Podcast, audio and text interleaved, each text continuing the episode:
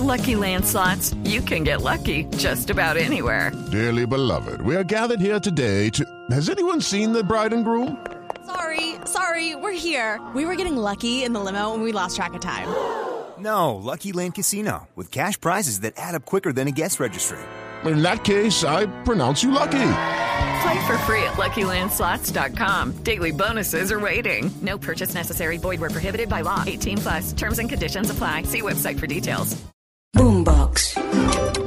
Muy buenos días, un saludo muy especial. Soy Leonardo Sierra y estas son las noticias más importantes para este jueves 12 de enero. Luego, enfrentamientos entre el ELN y las disidencias de las FARC en la vereda del paisaje de Puerto Rondón, Arauca, 10 personas perdieron la vida.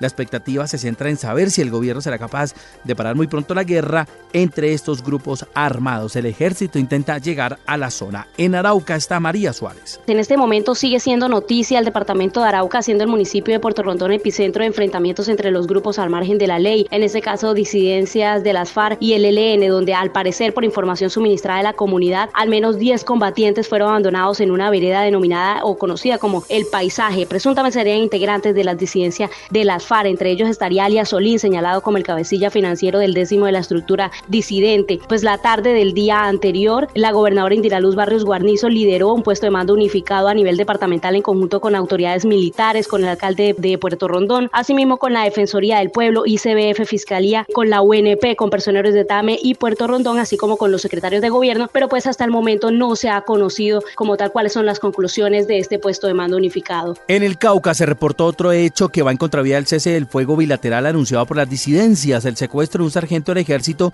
que estaba de civil y se movilizaba en un bus de servicio público. De él no se tiene mayor información desde el pasado martes en la tarde. Valentina Herrera. Al Cauca fue enviado un equipo especial del Caula Militar y de la policía para dar con el paradero del sargento del ejército Juan Gabriel Chichanoy, secuestrado en la tarde del pasado martes cuando se desplazaba en un bus de servicio público que cubría la ruta Pasto-Popayán. El secuestro se dio puntualmente en un sector rural de El Tambo, en el Cauca, cuando hombres armados y quienes se presentaron como miembros de las disidencias de Carlos Patiño frenaron el vehículo e hicieron bajar a todos los pasajeros. Al enterarse que uno de estos era militar, lo amarraron y dejaron a un costado de la vía, mientras que las demás personas las dejaron ir. Es ahí cuando la policía logra encontrar la maleta del militar y confirma su identidad. Y si bien el ejército se pronunció sobre hecho asegurando que era una violación a los derechos humanos, no dijo nada sobre una posible afectación al cese del fuego bilateral planteado por este grupo ilegal que delinque en el sur del país. Se cumple el cuarto día del gigantesco derrumbe que tiene bloqueado el suroccidente con el resto del país ante la emergencia que se vive en Rosas Cauca. Con el pasar de las horas aumenta la incertidumbre y comienza a escasear alimentos, combustible y gas. En la zona afectada aún hay decenas de familias incomunicadas sin poder salir. Fabrit Cruz. En una carretera llena de grietas se ven dos soldados sacando un enfermo en una hamaca. Es el corregimiento de Loma Bajo del municipio de Rosas. Lorena Camilo es líder del sector. Acá somos como unas nueve veredas aproximadamente que estamos acá atrapados que no podemos de entrar víveres. Son más de 920 afectados y 248 las familias damnificadas y las cifras pueden seguir aumentando. Hay vías incomunicadas, hay personas de algunas veredas que no cuentan con energía y no sabemos qué está pasando con ellas. Ivanov Rusi, gerente de la terminal de Cali, denunció además que habitantes de la sierra cobran hasta 150 mil pesos por dejar pasar vehículos por carreteras alternas. Que están siendo de alguna manera abusados por comunidades indígenas de la zona en la sierra. Se cumple el cuarto día desde que la montaña se vino abajo. La vía panamericana aún está cerrada. Hay mucha incertidumbre sobre cuándo podremos volver. En Pasto escasea el ACPM, el gas y la gasolina. Siempre hemos estado un poco abandonados en este tema y digamos esto ya se venía venir. Desde el Ministerio de Minas y Energía se adoptaron medidas para garantizar el suministro para el departamento de Nariño. Las autoridades investigan las causas del accidente entre un bus intermunicipal y un camión de Judy was boring. Hello. Then Judy discovered chumbacasino.com. It's my little escape. Now Judy's the life of the party. Oh baby, mama's bringing home the bacon. Whoa, take it easy Judy. The Chumba life is for everybody. So go to ChumbaCasino.com and play over 100 casino style games. Join today and play for free for your chance to redeem some serious prizes. ChumbaCasino.com. No purchase necessary. Void where prohibited by law. 18 plus terms and conditions apply. See website for details. Carga que dejó nueve personas fallecidas y tres personas heridas en carreteras del departamento del Huila. Silvia Lorena Artunduaga. En el trágico accidente de tránsito registrado en la vía La Plata-Tesalia, en el Huila, nueve personas fallecieron y tres más resultaron heridas cuando un microbús afiliado a la empresa Comotor chocó de frente contra un camión. Entre las personas fallecidas está un adolescente de 16 años y el conductor del vehículo de servicio público. Coronel Gustavo Adolfo Camargo, comandante de la policía de Huila. La vía La Plata, jurisdicción del municipio de donde efectivamente se presentó un accidente entre dos vehículos, una buceta de la empresa Comotor y un camión de la empresa de uno. Desafortunadamente, siete personas fallecen aquí en el sitio de los hechos, evacuamos cinco con unidades especializadas de bomberos y de profesionales de tránsito, pero ya fallecen dos más en el centro hospitalario. Pero este no fue el único accidente de tránsito en el Huila. En horas de la noche del miércoles, un choque múltiple en la vía Neiva Rivera dejó como saldo dos personas muertas y cuatro más heridas. El gobierno nacional se alista para anunciar hoy el que fue denominado el más ambicioso plan para bajar las tasas de interés que pagan las personas que tienen deudas con el ICETEX. Se beneficiarán más de 130 mil jóvenes que ya terminaron sus estudios. María Camila Roa.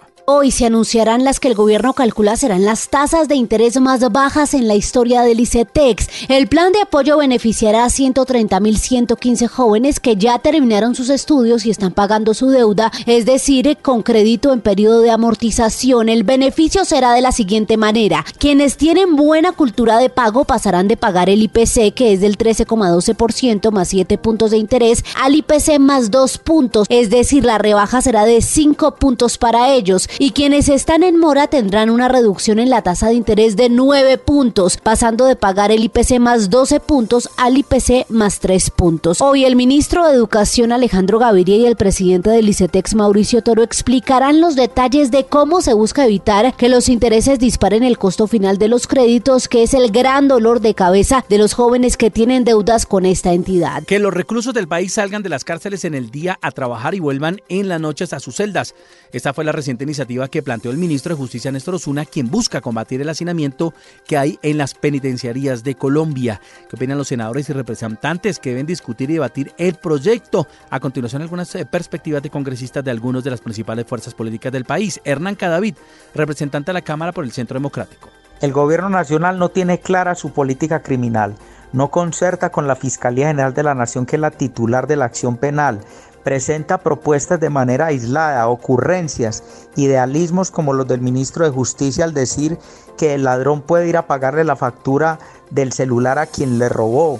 Eso no es serio con los colombianos. Una política criminal tiene que ser coherente, que dé credibilidad y que proteja a las víctimas y que no termine privilegiando, como pareciera ser, a los delincuentes. Pedro Suárez Vaca, representante de la Cámara por el Pacto Histórico. Es eh, perfectamente razonable, se compadece con los principios resocializadores que justifican en Colombia y en un Estado social de derecho la privación de la libertad como forma punitiva y tiene que ver precisamente con ese eh, principio de resocialización que está contemplado en los códigos colombianos, en el Código Penitenciario y Carcelario, eh, con el principio de progresividad de esa prisión y mm, creo que eh, ayuda enormemente a descongestionar los establecimientos carcelarios de personas. Este borrador a la reforma a la justicia se está conociendo por estos días, pero lo que sabemos es que en marzo se va a presentar ese proyecto oficialmente al Congreso de la República. Estas son las noticias más importantes con las que amanecemos en este jueves 12 de enero. Gracias y un feliz día. Step into the world of power, loyalty. and luck. I'm gonna make him an offer he can't refuse. With family, cannolis, and spins mean everything. Now, you wanna get mixed up in the family business. Introducing The Godfather at Choppacasino.com. Test your luck in the shadowy world of The Godfather slot. Someday, I will call upon you to do a service for me. Play The Godfather now at Choppacasino.com. Welcome to the family. No purchase necessary. VGW Group. Void where prohibited by law. 18 plus. Terms and conditions apply.